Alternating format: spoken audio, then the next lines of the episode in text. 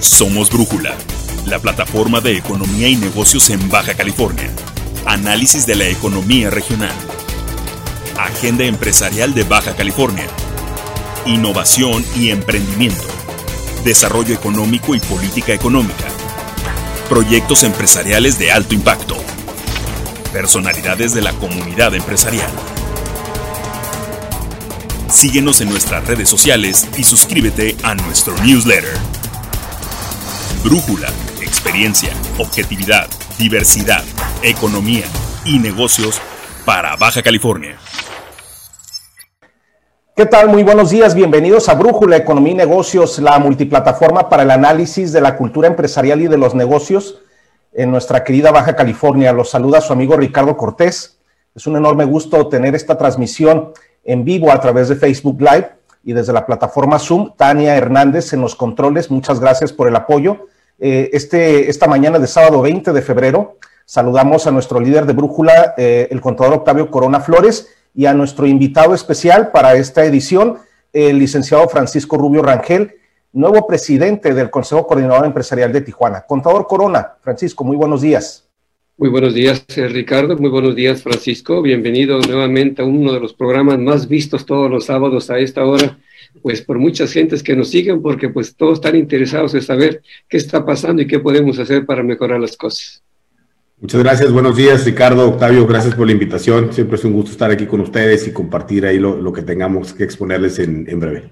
Excelente, muchas gracias, Francisco. Desde luego, la participación de tu liderazgo y de la representación que que ahora, que ahora ostentas es muy importante para quienes nos siguen a través de esta plataforma, pues porque, bueno, tendremos que discutir cuáles son las líneas de trabajo del sector empresarial sobre los próximos meses, meses muy críticos en donde todavía hay un marco persistente de pandemia, todavía se mantiene la contingencia. Eh, de acuerdo a las previsiones, pues bueno, todavía estamos fuera de lo que hubiéramos querido eh, tener o enfrentar en estos meses ya que la curva ya se hubiera aplanado, que estuviéramos en otro color de la semaforización, pero bueno, todavía estamos enfrentando grandes retos y pues eh, eh, cambios estructurales latentes. Contador Octavio Corona, muy buenos días nuevamente.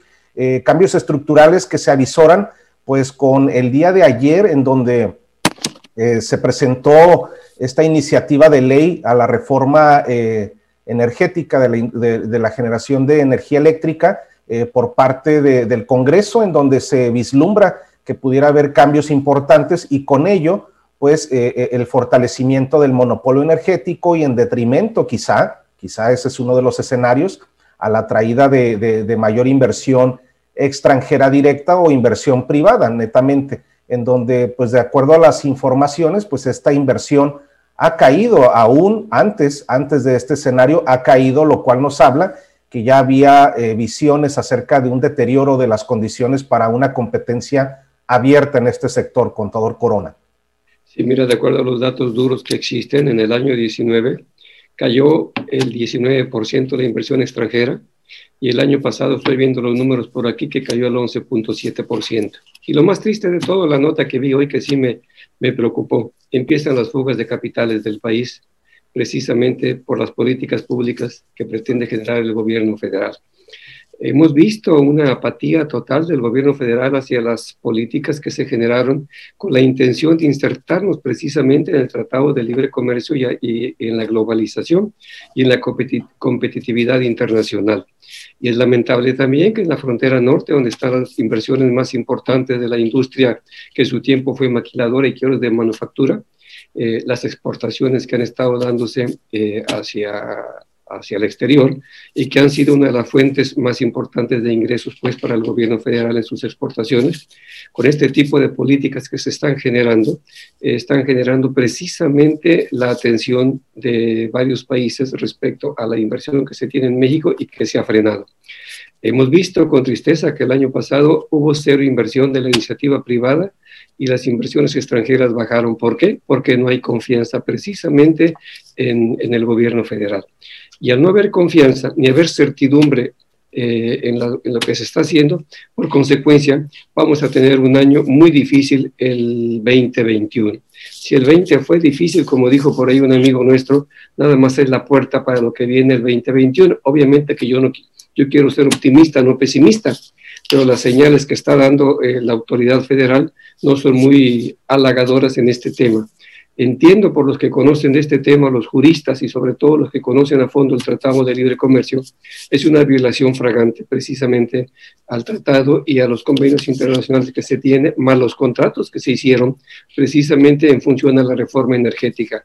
Y esto de monopolizar la, nuevamente a la CFE y eh, va a traer como consecuencia precisamente lo que ha pasado la semana pasada. Y creo que el cierre del gas por parte de Texas hacia México es un aviso nada más de lo que nos puede pasar, ¿no? Las pérdidas cuantiosas que se están generando en la industria en el norte del país por falta de este insumo, con las heladas que se han dado, y creo que el gobierno federal sigue dando bandazos en sus políticas públicas, lejos de resolver un tema de presente y de futuro. Así es, contador. Y por ejemplo, estos, estos primeros indicios, estas primeras cuestiones que, que usted atinadamente ya ha subrayado y para quien todos nos, quien nos siguen y nos escuchan, por ejemplo, en el, tema energético que afecta directamente, por supuesto, al escenario de Baja California, eh, en este caso la inversión extranjera directa que llega a México del sector energético ya lleva dos años a la baja, ¿no? De representar un 20, un 20% aproximadamente del total, cayó hasta casi 6%, menos del 6% en el año 2020.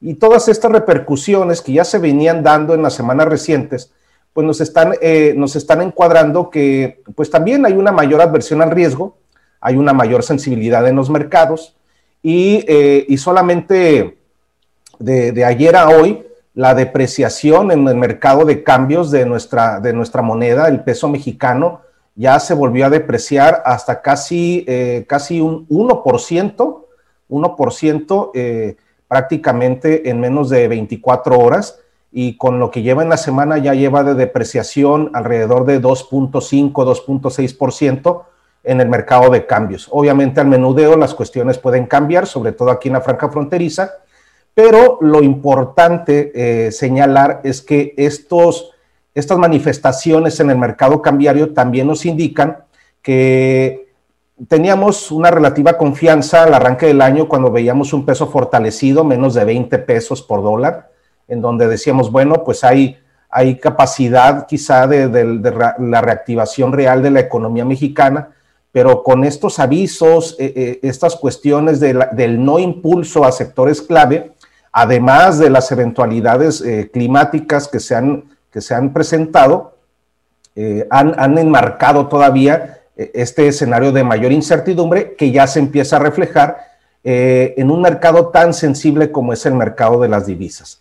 También señalar, pues obviamente, este contexto, sobre todo para Baja California, resulta mucho más importante, mucho más sensible, porque también hemos encontrado en la estadística oficial que Baja California, Baja California increíblemente eh, se ha convertido en la entidad, eh, increíblemente, eh, insisto, porque bueno, su servidor sigue estando sumamente, sumamente sorprendido de este hecho, la, las remesas, las remesas en, en Baja California, de manera particular en Tijuana, se registran oficialmente que la ciudad de Tijuana fue la, eh, fue la área urbana que mayor remesas recibió durante el año 2020.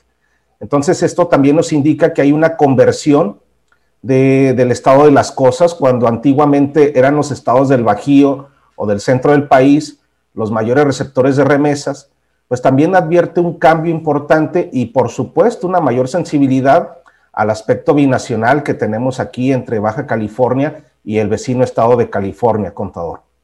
Mi opinión particular, Ricardo, es que si no fuera por los 40 mil millones de dólares que llegaron de remesas precisamente de los ah, paisanos que viven en Estados Unidos y que enviaron a sus casas, eso palió mucho la economía, puesto que estas personas al recibir mil o dos mil dólares mensuales en cuantos municipios y estados de la República, permeó la economía de tal manera que no se notara tanto la crisis.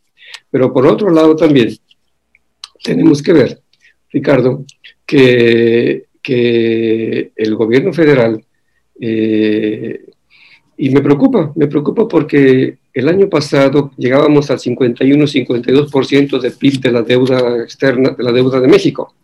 Y ahora vemos que el gobierno federal se va a endeudar con 700 mil millones de pesos más, más 5 mil 700 millones de dólares.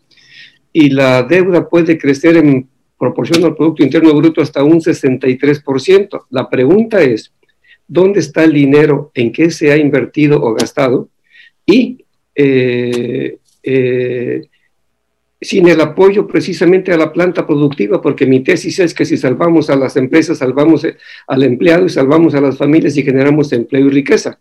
Y este año va a haber una contracción económica tremenda, porque la mayoría de las empresas que operamos el año pasado, pues, tenemos pérdidas y por lo tanto no va a haber impuestos sobre la renta, menor recaudación del impuesto del IVA, que son las fuentes más importantes de ingresos de la federación, y este, para estarla gastando en gasto corriente cuando vemos que inclusive el tema más importante que tenemos y más delicado de salud, no se ve que los hospitales tengan medicina, no se ve que los hospitales tengan insumos, no se ve tampoco que los hospitales tengan los habituallamientos necesarios para atender a la población en una crisis como la que tenemos de salud de este famoso COVID. Así es, contador. Y bueno, toda esta cuestión que estamos enunciando a quienes nos siguen y nos escuchan en esta plataforma de análisis, desde luego que puede, puede afectar sensiblemente el entorno de la competitividad. Y definimos a la competitividad, pues esta capacidad de atraer y retener inversión. Precisamente Baja California ha sido una de las entidades que históricamente ha tenido crecimientos notables eh, en décadas pasadas, crecimientos notables de inversión nacional, de inversión extranjera y sobre todo en un escenario en el que actualmente la inversión nacional o local se ve eh, vulnerable, se ve lastimada por la falta de, apoyos clave, por la falta de encadenamientos, pues bueno, eh, hoy más que nunca la situación con eh, la atracción de inversiones, los programas de los diferentes niveles de gobierno y de los diferentes agentes de negocios, pues se hacen todavía más importantes. Lamentablemente, en este sentido, también la estadística oficial emanada incluso de la propia Secretaría de Economía Federal, eh, nos enuncia que para el caso de Baja California eh, hubo una disminución en lo que se refiere a inversión extranjera directa, extranjera, respecto al año anterior, de, de, 2019 a 2020, hubo un desplome, una caída del 54% en términos reales, inversión extranjera. Eh, y, bueno, ya veníamos manifestando desde 2017 una ligera caída, lo cual también pudiera advertir eh, que el escenario general está más competido, que necesitamos reconvertir a esquemas que nos vuelvan a posicionar en una alta competitividad. Se ha hablado de algunas cuestiones como mejora regulatoria, como digitalización de trámites, como generación de incentivos, porque bueno, en esta agresividad de la competencia también han incurrido muchas entidades, muchas ciudades y otras partes del mundo a ofrecer paquetes de incentivos desde lo fiscal para hacer más atractivo el encadenamiento. Esto hablando de acciones en, el corto plazo, pero también una caída de inversión extranjera directa para Baja California también nos advierte la importancia entonces de suplirla en la inmediatez con una reactivación local y es precisamente lo que se, lo que se ha tratado de buscar desde los diferentes sectores, contador Corona. Sí, fíjate que estaba viendo por ahí que estamos por cumplir un año precisamente del cierre de la frontera con Estados Unidos y Canadá y esos recursos que gastábamos los fronterizos hacia Estados Unidos se han quedado precisamente en la zona y precisamente ha sido fundamental para que la reactivación económica de aquí no nos haya pegado tan duro o tan fuerte, ¿no? Esos eh, miles de millones de dólares que de alguna manera se fugaban hacia la frontera norte de Estados Unidos, pues se han quedado aquí y por lo tanto ha sido benévolo. Pero, retomando lo que tú decías, la, la antigua secretaria de Economía de México, Pensé que era una mujer que entendía y conocía precisamente la inversión, puesto que estudió aquí en San Diego su maestría y doctorado precisamente. Y pues ahora nos llega la Tatiana Cloutier, que dicho sea de paso, tengo mis dudas que puede entender lo que significa la Secretaría de Economía para un país como México que está insertado como una de las de la tercera economía más importante y las inversiones que han llegado a México en los últimos 20 años, precisamente en la modernización del país, en la infraestructura y sobre todo en la industria que se ha instalado en el país para ser competitivos. Y si estas medidas siguen así, se van a encarecer los costos de producción y no vamos a ser competitivos, este Ricardo, cuando debe de haber una atención permanente como no existían los gobiernos anteriores hacia el sector productivo. Eh, estoy consciente de eso y espero que mis amigos uh, de la industria y sobre todo con Camín y Canacintra, que son los que están más cercas en México donde se deciden estos temas, tengan pues los, eh, la información adecuada para sentarse con la actual secretaria de Economía y plantear la necesidad precisamente de esquemas nuevos que apoyen y que ayuden. Eh, tengo un dato por ahí muy interesante, Ricardo, que tal vez este, eh, a ti y a Francisco les va a gustar mucho. Con los aranceles que se aplicó en Estados Unidos hacia China, ha hecho que muchos de los productos chinos no puedan ser importados a, Estados Unidos por las cuotas compensatorias. Y están volteando precisamente las grandes cadenas compradoras hacia México y estoy enterado de varios grupos importantes que han venido a Monterrey, a Guadalajara, a México, al Estado de México, a Puebla, etcétera, incluyendo a, a, a Monterrey y a Baja California, con la intención de ver qué productos se pueden generar aquí, porque tenemos una capacidad ociosa precisamente de la industria. Tenemos industria sumamente importante en México que se dedica a tal o cual cosa, pero que puede diversificar su producción de tal manera que podamos ser competitivos y que podamos surtir el mercado norteamericano, que creo que con la llegada de, del presidente Biden y con las políticas que está haciendo, me gustó el mensaje de ayer que dio en el G7, donde estableció Estados Unidos regresa precisamente a ser socio del mundo.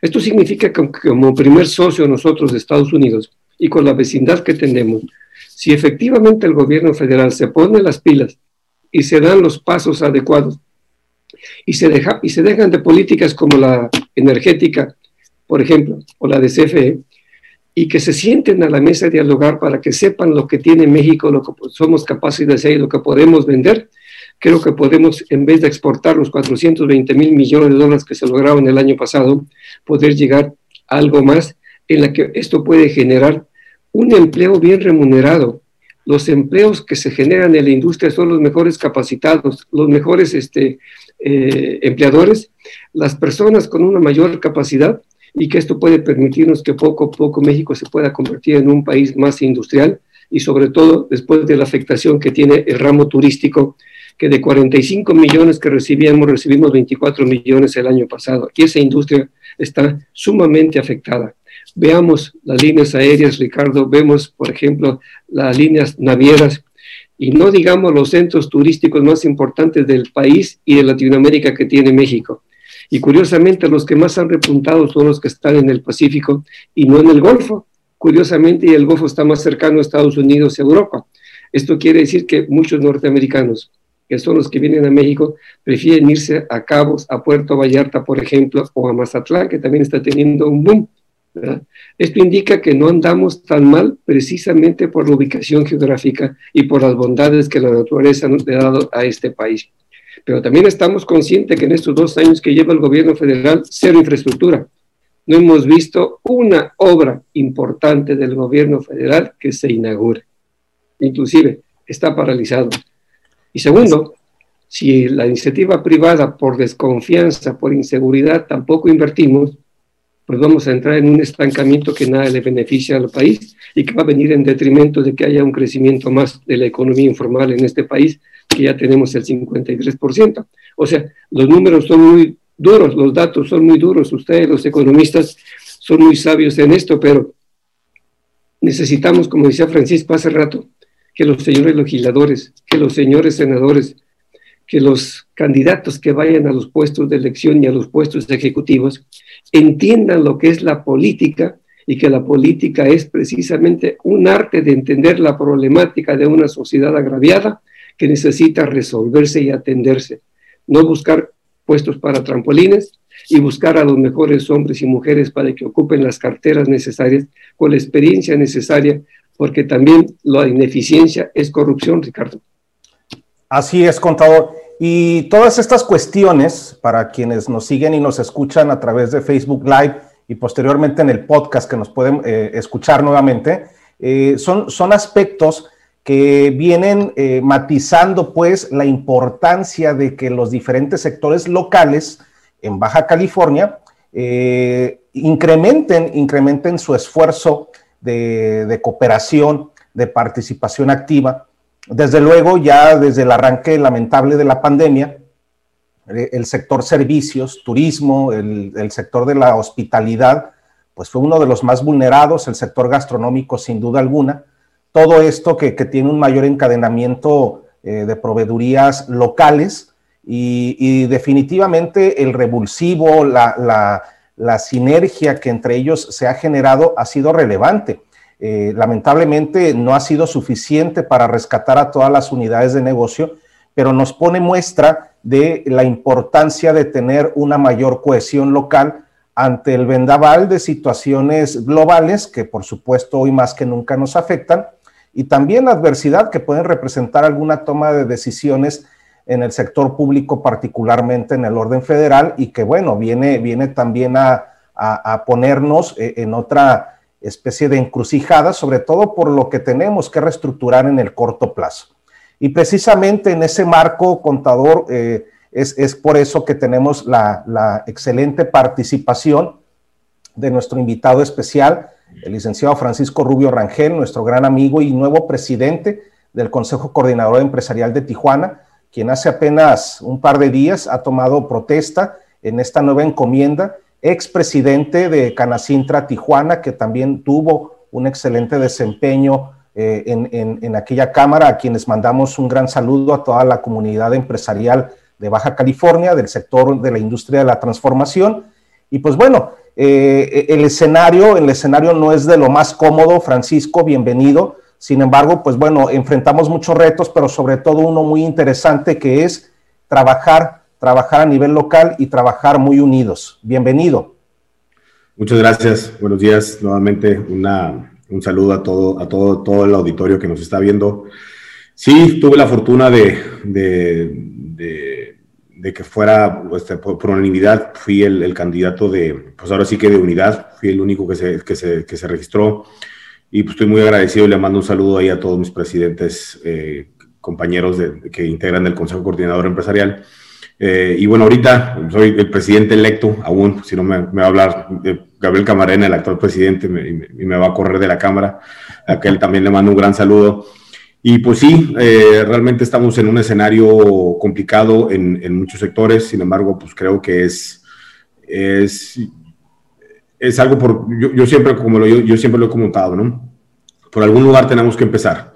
Entonces, realmente yo dejé muchas cosas ahí en Canacintra que ni siquiera me tocaron ver. Yo creo que el siguiente presidente, en uno, uno, muchos de los temas, y al siguiente presidente eh, tampoco le va a tocar, le va a tocar resolver, pero son, es un tema que vemos de una coyuntura cultural donde estamos muy, muy rezagados, ¿no?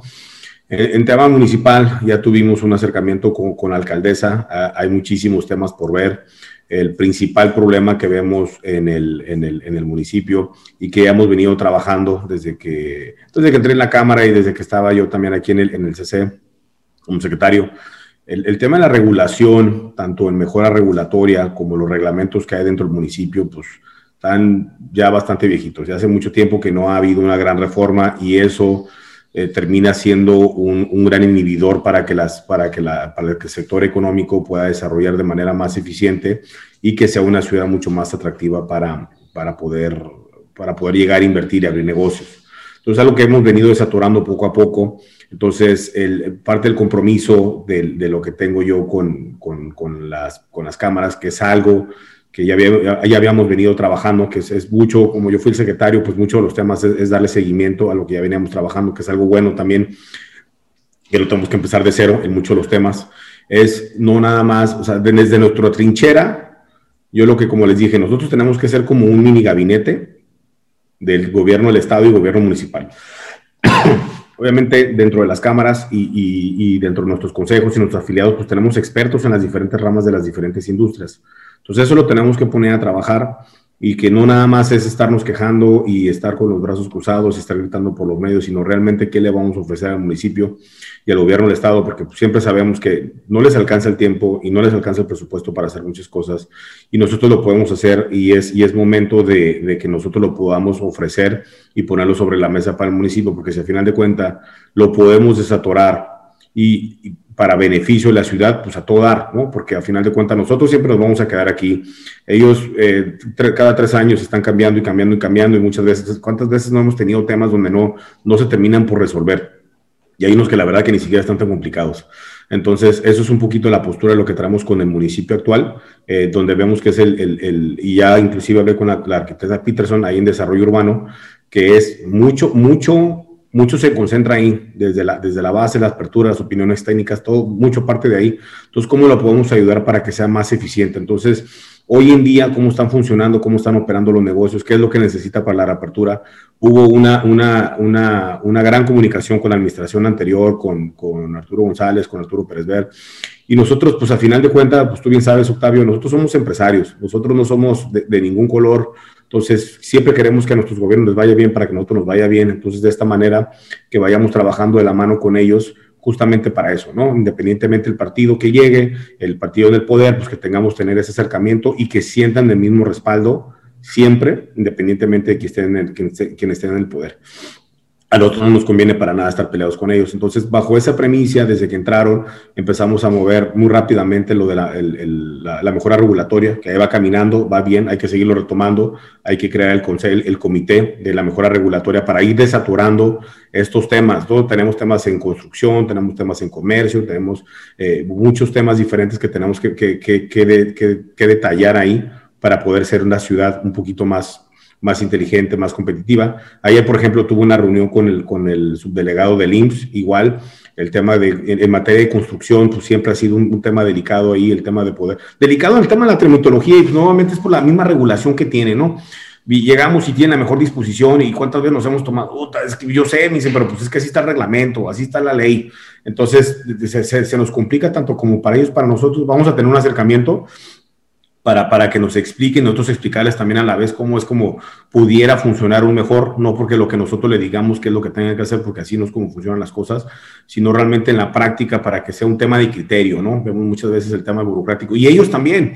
O sea, el, el, el subdelegado está, está, joven y dice, ayúdame, ayúdame también a cómo podemos ser más eficientes también para que, la, para que el mismo, la, la, misma dependencia pueda ser un poquito más, más, más, ágil en los trámites, ¿no?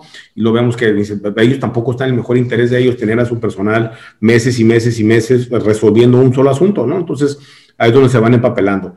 Todo ese tipo de cuestiones, por ejemplo, en el Seguro Social, vamos a tener una reunión con, con, con la Cámara de la Construcción y Canadevi, también que son los que más batallamos en, en, ese tema, pues yo también soy parte constructor y me he enfrentado a este tipo de problemática, ¿no? Entonces, ¿cómo lo podemos ir eh, resolviendo, solventando, poniendo sobre la mesa para que podamos ser más eficiente todo este tipo de cuestiones, ¿no? Y que, y que sea menos costoso también para uno, ¿no? El tema del gobierno del Estado también hay una excelentísima relación con, con Mario Escobedo, a quien le mando un gran saludo, Rubén Roa, también con Salomón Faz, entonces donde nos han estado ayudando a desaturar muchas cosas, ¿no? Seguimos, debemos de seguir trabajando y ahí con Mario el, el, tema es seguir impulsando eh, la, el apoyo para hacer gestiones, para que vayamos, ya somos la ciudad, para gestionar más recursos, o sea, ir ahí inclusive entre todos los organismos a nivel Estado, ¿no? Hacer que seamos un puño de apoyo para, para Mario, para, para el gobierno del Estado, para ir a pelear más, más, más recursos al interior, ¿no? Y eso también va de la mano con los funcionarios federales, ya somos la ciudad más poblada del país, entonces no es posible que nos manden tan poquito recurso con todo lo que estamos generando, ¿no? Necesitamos ayudar el, el, el tema del agua, o sea, es increíble. El, el, tenemos que ayudarle, tenemos que ayudarlos en, en rescatar el, el, organismo del agua, la CES es importante llegar a un tema de, buena regulación ahí, porque, pues bueno, estamos viendo lo que está pasando con FISAMEX, ya está la lluvia de amparos, pero realmente creo que de nuestra parte es, más que claro, regresando al tema de la, lo, cultural, eh, cómo también se manejaba internamente y ahorita pues realmente no estamos en nosotros no estamos a favor de ayudar a aquellos que no pagan, sino que todos queremos que paguen y sí debería de tener la, la verdad las cosas, el, la CES, un nivel de exigencia como lo tiene la CFE, no pagas, te corto. Sabemos que está el tema constitucional, que el agua no se le puede negar a nadie, sin embargo, y, y, sobre todo este acercamiento y tener este protocolo, esta regulación, este procedimiento en el tema de, de los cobros de, de, de, derechos de conexión, así como el tema del agua no contabilizada, que, que, sea con un debido proceso, ¿no? Entonces, creemos ahí que eso hemos venido trabajando y trabajando y, y sentimos que vamos por buen camino. Nuevamente, son temas que no se resuelven en el inmediato plazo, son temas que que pues hay que irlos trabajando, ¿no? Pues vemos una, una postura muy, muy agresiva por parte del gobierno del Estado en este sentido, y por su parte, pues es ok, pues lo entiendes, ¿no? Sin embargo, lo único que nosotros no, estamos de acuerdo es, es, en la metodología, pero sin embargo, pues, que queremos un organismo que funcione, que, que sea eficiente, la verdad es que estamos cansados de que siempre no hay suficiente dinero para, para resolver los, los problemas de, infraestructura que tiene el, el, el, tanto el municipio como el gobierno del Estado, y ahí es donde podemos ayudar mucho. Los que paguen, los que tengan que pagar, y tampoco estamos para proteger los que, vaden, los, que, los que incumplen, ¿no? Primero. Y luego la segunda es el tema energético. El tema energético es, es bien delicado porque hace rato que estaban platicando, ¿no? No solamente, independientemente de las políticas que hay, a nivel federal que estamos mandando las señales, las señales equivocadas por el nuevo Tratado de Libre Comercio y estamos dejando pasar esta oportunidad de que se vengan aquí. ¿Cómo vamos a salir? Y aparte es donde también tenemos que ayudarle a jalar más presupuesto, porque por el presupuesto que dan para promoción, no tenemos luz, tenemos todavía alrededor de que 500 megas, 600 megas de déficit. O sea, ahorita, aunque llegar una empresa de China, de donde quieras, y, se va con algún desarrollador, lo, lo recibe de ITAC, y, bueno, ¿dónde te instalo? Este, déjame ver dónde tengo luz. Bueno, ¿cuánto tienes de agua? Pues déjame ver cómo estamos en tema de seguridad.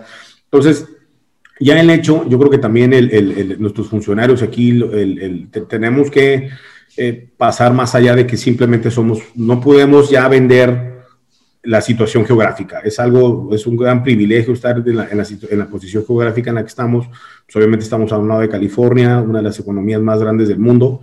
Y, estamos viendo que mucha de esta fuga, mucha fuga de inversiones se están yendo al Bajío, se están yendo a Jalisco últimamente. Entonces, y realmente nos estamos quedando sin nada.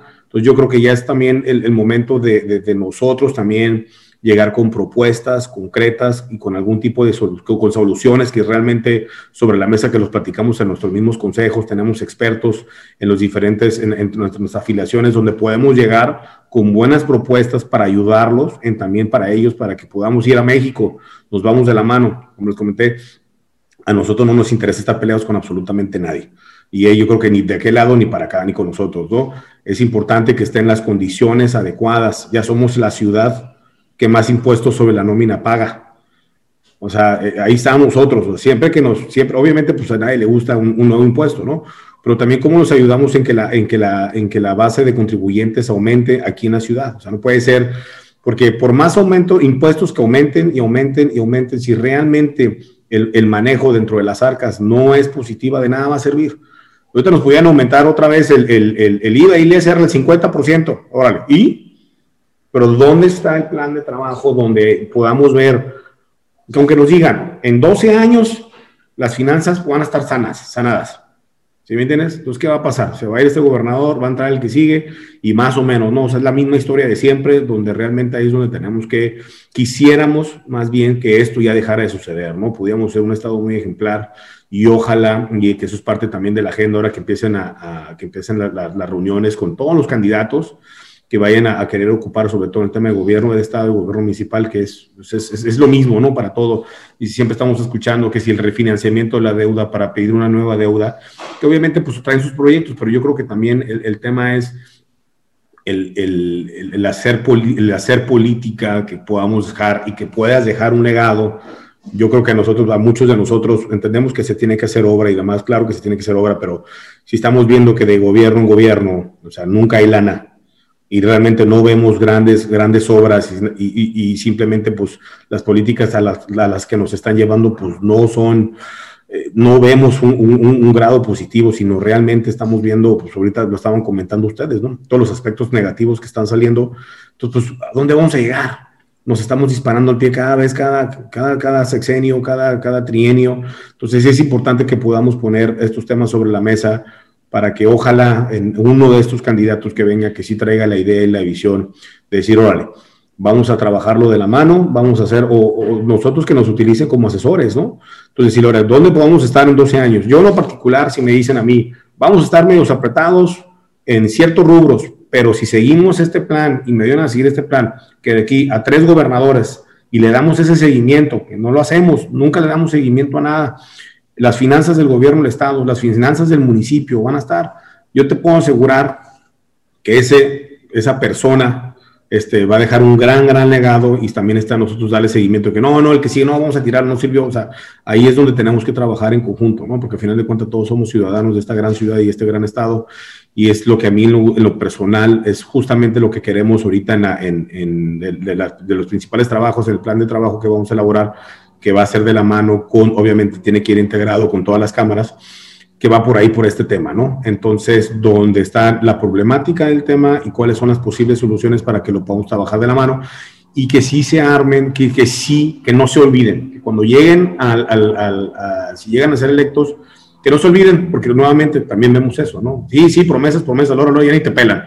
Entonces eso, eso tiene que cambiar y realmente con, con las propuestas en mano y con números. Y nosotros les hacemos la chamba. A nosotros no nos interesa colgarnos ninguna medalla, a nosotros nos interesa que la ciudad esté mejor, porque aquí viven, aquí van a estar nuestros hijos. Yo tengo una hija de 7 años y uno de 5, yo creo que tenga una buena infraestructura, yo creo que el organismo del agua funcione, yo quiero tener más áreas verdes, ¿no? Yo quiero que haya más parques, yo quiero que, que sea una ciudad más segura, todos queremos justamente eso, ¿no? Entonces, que ellos lo vean a corto plazo, pues no es tanto el tema. Y no nomás es ellos, ¿eh? es, es, es nosotros también, porque no, justamente no hemos subido los temas, ¿no? No, no tenemos esa constante comunicación con los regidores y con los poderes legislativos, donde realmente les ponemos esto sobre la mesa, ¿no? Y no quitar, y no que como cuando alguien nos debe lana, ¿no? Estar ahí, ahí, ahí con ellos y con ellos, llevarlos de la mano, ponerle la información, qué más información necesitas para que esto pueda volar o qué necesitamos en materia pública para que esta propuesta tenga mejor forma y haga sentido para, para, para, el, para el gobierno del Estado, del municipio, ¿cómo sí? Yo creo que ese es el tema donde no le hemos encontrado la, la fórmula y espero yo va a verla, poderla empezar a implementar y aunque yo, como comenté, si, si, muchos de los temas que yo quisiera abordar no los puedo aterrizar, pero de alguna u otra manera vemos que va a tener un, resultado a, mediano plazo, pues adelante, ¿no? Bienvenido.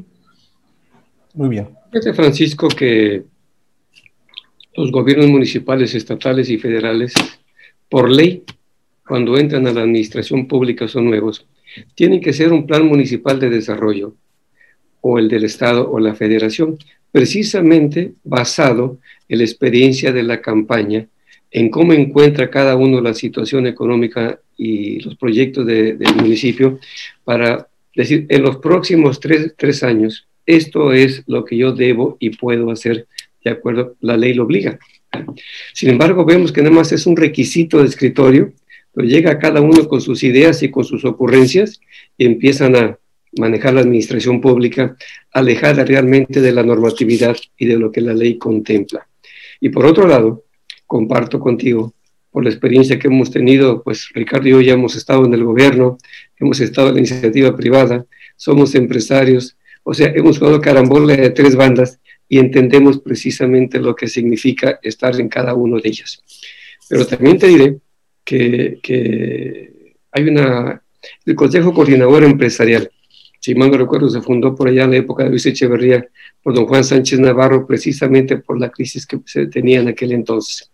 Y en el caso de Baja California, creo que fue del 85, por ahí yo era vicepresidente de Cámara y me tocó, me tocó participar.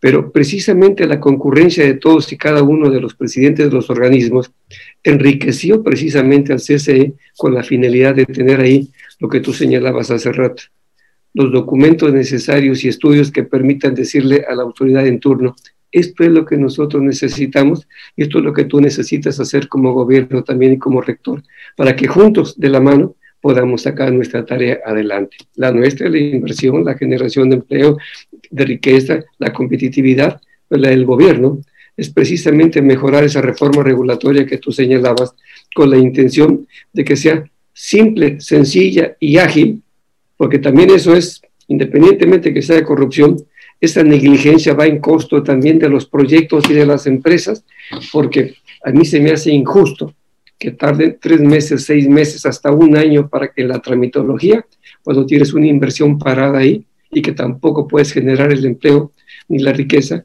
por los trámites que hay de alguien que desconoce o no conoce o, porque el reglamento no se lo permite, cuando sabemos que hay fórmulas que lo pueden hacer. Es un gran reto que, tendrás que, que tendrá que hacer el CCE y es un gran reto también que esperemos que las próximas autoridades que arriben al municipio y al Estado, pues que tengan conciencia de esto y que la crisis nos obliga a que juntos tenemos que trabajar para resolver la problemática tanto de uno como de otros, de ellos en cuanto a sus ingresos para que sean más eficientes y los nuestros, ¿verdad? También ver que nuestras empresas tengan las mejores condiciones para seguir operando y generando y, trabajando.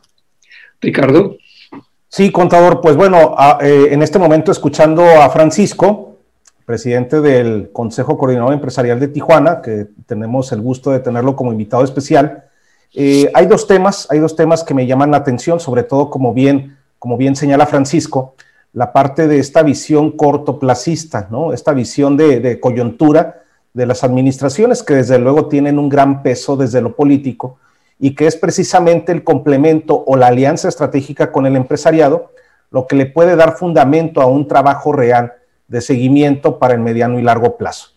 En ese sentido, me gustaría eh, eh, eh, preguntarte, Francisco, sobre todo desde antes, antes de asumir esta presidencia del Consejo Coordinador Empresarial, que, que, lideraba los esfuerzos de la industria de la transformación aquí en Tijuana a través de Canacintra, pues uno de los temas precisamente ante una caída ya desde hace algunos años, no apenas ahora con el marco de la pandemia, de la inversión extranjera directa y parte también de inversión nacional, pues ya ponía, ya ponía en perspectiva la necesidad de abundar más esfuerzos sobre eh, la cadena de valor local.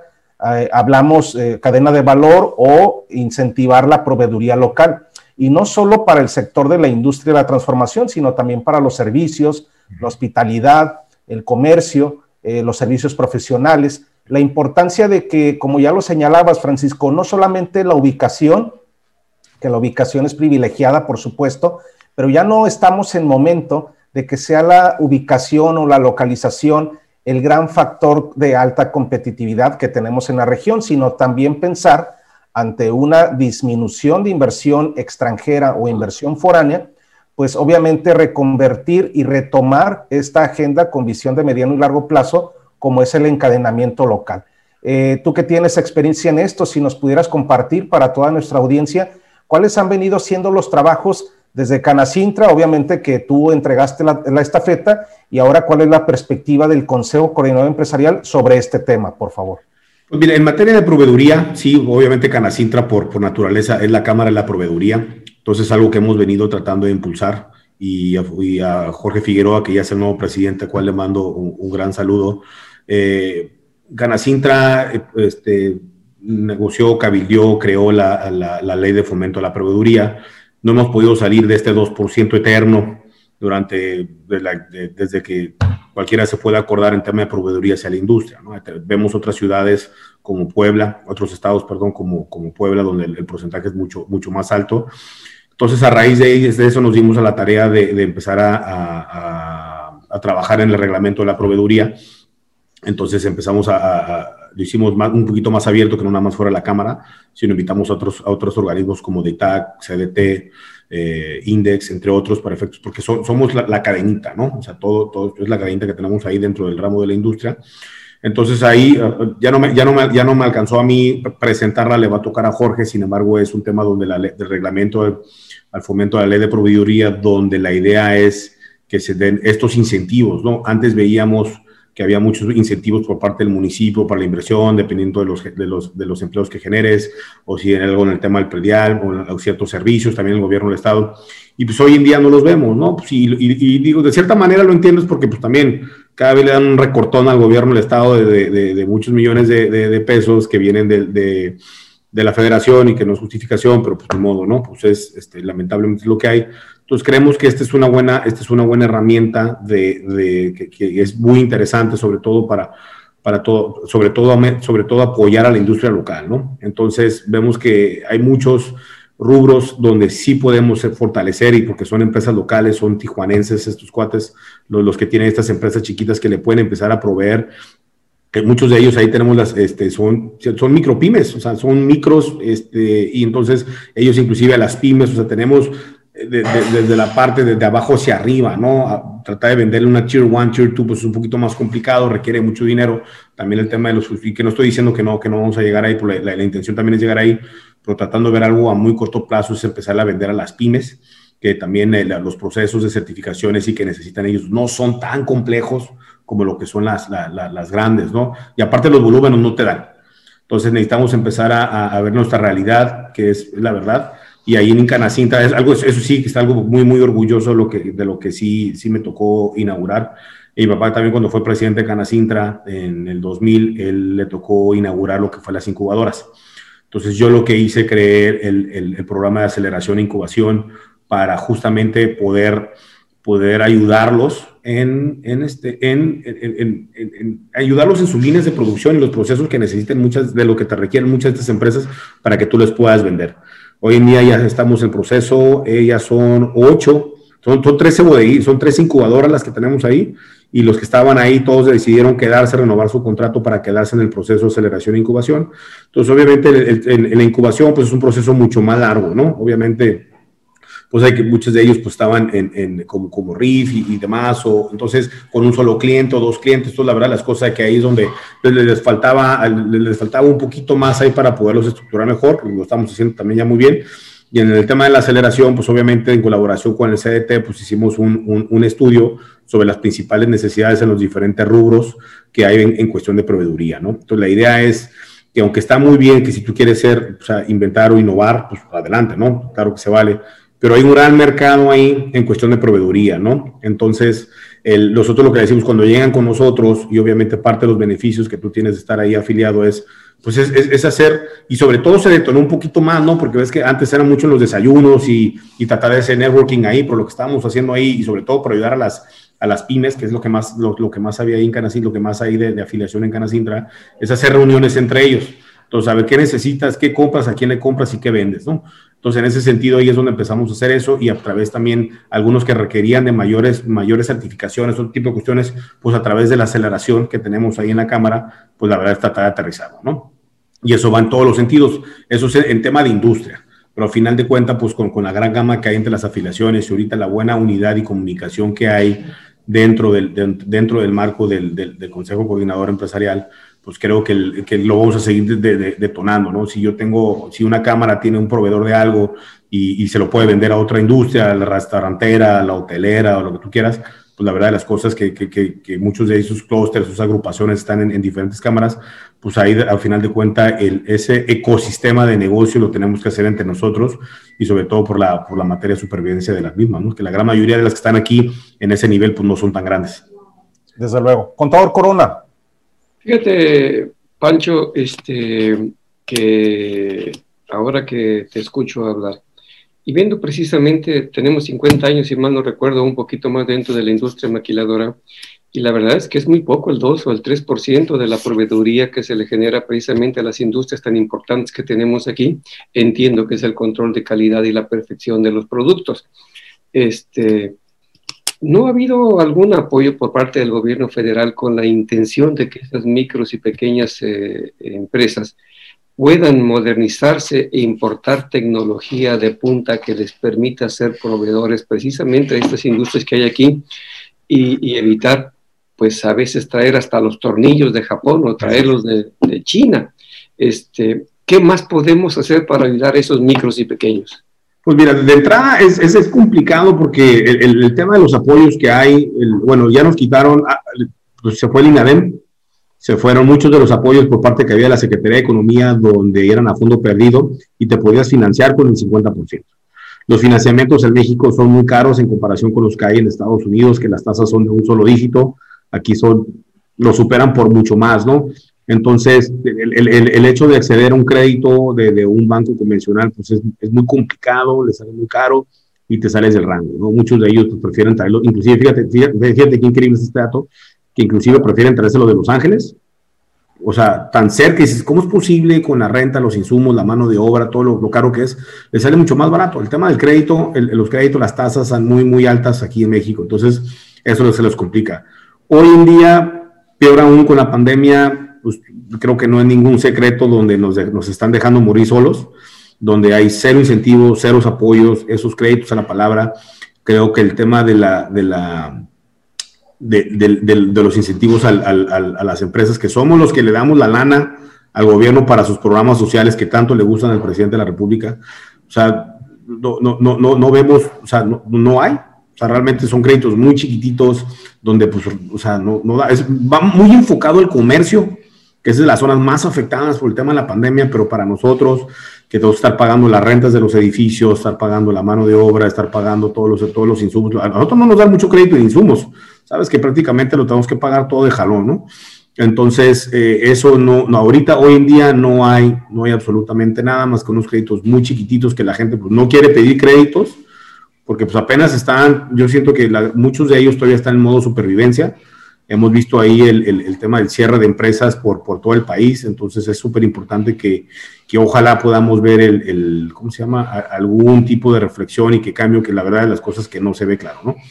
de nada le sirve, es algo que estaban comentando de Tatiana Cloutier, pues antes teníamos a, la doctora Graciela Márquez Colín, doctora en economía, eh, pues de nada te sirve tener una, una, eminencia en el puesto si realmente pues no aceptas las sugerencias, ¿no? Entonces es súper importante ahí, luego cuando es un tema presupuestal, es, híjole, es súper político ese tema, bien delicado, poder que nosotros, por más que le demos, ahí lo único que yo, ahorita lo, lo único que se me ocurre ahorita pues es, es llenarle de información, a nuestros gobernadores estatales y locales de información para que con esa información puedan irlo a pelear, ¿no? Si tuviéramos aquí ayudarlos, o sea, tenemos que crear una estrategia para ayudarlos a ir a México, para, tratar de que tengamos un poquito más de luz. O sea, pudiéramos estar hablando que se puede venir un boom industrial en, el, corto plazo, ¿eh? Porque, pues, efectivamente, con la, la, guerra comercial arancelaria que hay entre China y Estados Unidos, México es el, es el, es el, es el sitio ideal para, para, ellos, ¿no? Entonces, necesitamos energía, necesitamos agua, necesitamos muchas cosas y, y, necesitamos, necesitamos subirnos. Y eso también detonaría a los chiquitos, ¿no? O sea, es una derrama, pues, en tema de proveeduría también y también nos ayudaría en evolucionar. Pero ahorita que estamos en la, en la cultura, que eso pues sí, sí, se lo celebro al, al, presidente de la República, que dice, vamos a consumir lo local, también entra, pues, traen un programa ahí en la Secretaría de Economía, pues que ha estado ahí medio atorado, ¿no? De unos lineamientos que van a tener para el, consumo local en todos los rubros. Entonces es importante que a través de nuestras cámaras nacionales, que lo hemos estado haciendo, el efecto de tratar de impulsarlo, ¿no? Y empujarlo, que haya más políticas de beneficio para aquellos que le copen a lo local. Es súper, súper importante que podamos lograr eso. Pues bien, es un aspecto, muchas gracias Francisco, es un aspecto, contador Corona, eh, el consumo de lo local Usted hace, pues ya eh, también tuvo la experiencia como, como presidente de Cámara, sobre todo en, la parte de comercio, la importancia de darle, de darle eh, seguimiento y apoyo al consumo de lo local, pero pues también a la vez, pues que sea un consumo más que por lealtad, pues por competitividad, ¿no? Eh, el, el, mayor reto que se enfrenta, porque ha tenido una mucho mayor sensibilidad, así lo muestran los datos estadísticos, es el sector servicios, comercio, hospitalidad, turismo, sobre todo gastronomía, estos servicios profesionales también en los que eh, lamentablemente con el marco de la pandemia se han, se han etiquetado como no esenciales y pues han visto mermados o de manera absoluta o parcial, pero obviamente que no logran un punto de equilibrio y pues bueno, han tenido algunos que cerrar incluso y de ahí se deriva la mayor parte de empleos perdidos y obviamente que esto le abona a un incremento de la tasa de informalidad que también ahora, debido a la pandemia, ha repuntado y dicen los expertos, bueno, en cuestiones, en cuestiones netamente de números, independientemente de los esfuerzos humanos que se hagan, pues bueno, nos va a llevar algunos años restituir el esquema de la formalidad, contador Corona. Sí, nos va a tardar, según dicen los que saben, aproximadamente cuatro o cinco años, siempre y cuando haya políticas públicas realmente de apoyo.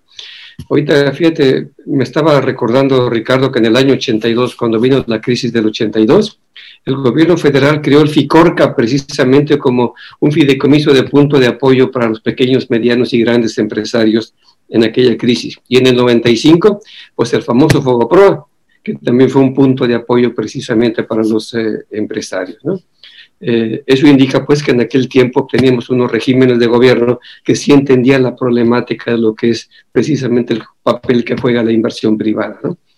Y actualmente eh, estamos viendo pues con tristeza que las, los señores secretarios de Estado que tiene el gobierno federal pues a la mayoría son por designación del presidente de la República, pero más que nada por lealtad que por capacidad o conocimiento, y eso no nos permite pues tener el contacto que quisiéramos, Francisco, para que puedan entendernos cuáles son nuestras necesidades, nuestra problemática y de qué manera podemos pues tener este apoyos y financiamiento. ¿Tú crees que 25 mil pesos crédito a la palabra sirven para algo, por poner un ejemplo? ¿O crees tú que tasas de interés al 8 o al 12% pueden ser benéficas cuando Estados Unidos es al 1.5 o 1.9, por poner un ejemplo, ¿no? Entonces, eh, y es, el costo del dinero pues es muy caro y va precisamente en el costo de producción y, y, es imposible que se pueda competir así. Pero es también la falta precisamente de quienes están al frente de las secretarías de Estado, que son claves como la Secretaría de Economía o la Secretaría de Hacienda, de la necesidad de apoyar precisamente a los sectores productivos del país para que puedan, podamos seguir generando sobre todo ese empleo y riqueza. Porque según un dato duro que ve por ahí, hay un millón cien mil empresas que han, que han quebrado desde que empezó la pandemia hasta la fecha. Y el, la economía informal creció 53-57%.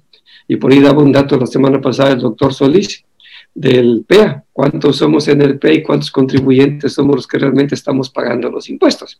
Entonces, eh, creo que se necesita un mayor acercamiento precisamente del, del gobierno federal con el CC nacional, con la intención pues de que se vuelvan a abrir esas reuniones en las que se le pueda eh, generar la información adecuada al Ejecutivo Federal para que nos entienda que en esta crisis que tenemos tenemos que ir juntos para resolverla juntos. No se puede con políticas así ajenas totalmente autoritarias de un solo hombre. Se requiere, como dice Francisco, que todos en equipo hagamos cada quien la parte que nos corresponde para sacar adelante el problema de, de esta crisis, porque estamos viendo un ejemplo muy claro, Ricardo. Nomás hubo cambio de presidente en Estados Unidos y las políticas que empezó a generar el presidente Biden. Inmediatamente estamos viendo los resultados. Y para junio terminan de, vacunar a los 300 millones de norteamericanos y la apertura gradual que se está haciendo de los diferentes eh, actores de la economía en Estados Unidos estarán en, estarán en junio ya eh, a plenitud. Es increíble que China, a pesar de que ahí nació el, el COVID, haya crecido el 7% el año pasado. Y ahí viene la India, como otra gran potencia. Y ahora Estados Unidos que retoma esto, pues ahí viene precisamente a recuperarse. Si se recupera Estados Unidos, los más beneficiados somos nosotros como socio principal, pero pues no puede quedar en manos nada más de los empresarios, sino de quien tiene la rectoría de, este país que viene siendo el gobierno federal.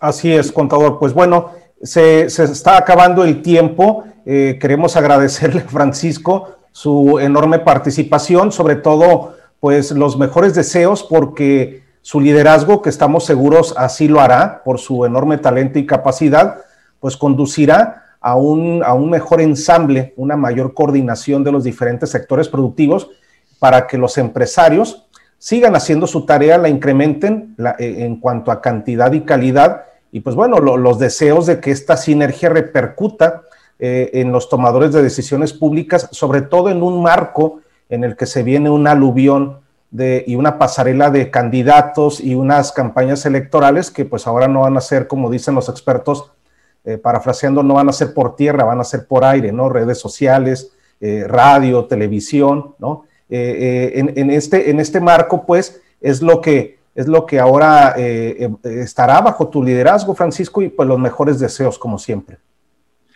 Muchas gracias y gracias por, el espacio y ya como comentarios finales haremos todos los esfuerzos eh, dentro, del, dentro del seno del, del CC de Tijuana para efectos de tener esto, estos, seguir teniendo esta buena comunicación, pero ya llevarla, que no se quede en comunicación y en buenos deseos, ¿no? sino realmente ponerle una agenda para tratar, para tratar de que en el, mediano plazo podamos tener un plan con resultados positivos que nos beneficien a todos. Por cierto, Ricardo, nos vamos a tomar dos minutos eh, para tocar el tema precisamente de las elecciones. Tienes razón, va a estar en competencia de 10 o 12 partidos políticos. Eh, las campañas van a ser cortas, de 45 días a la gobernatura, de 60 para alcaldes y diputados. Y pues por primera vez se renueva la mitad de los ah, estados de la República.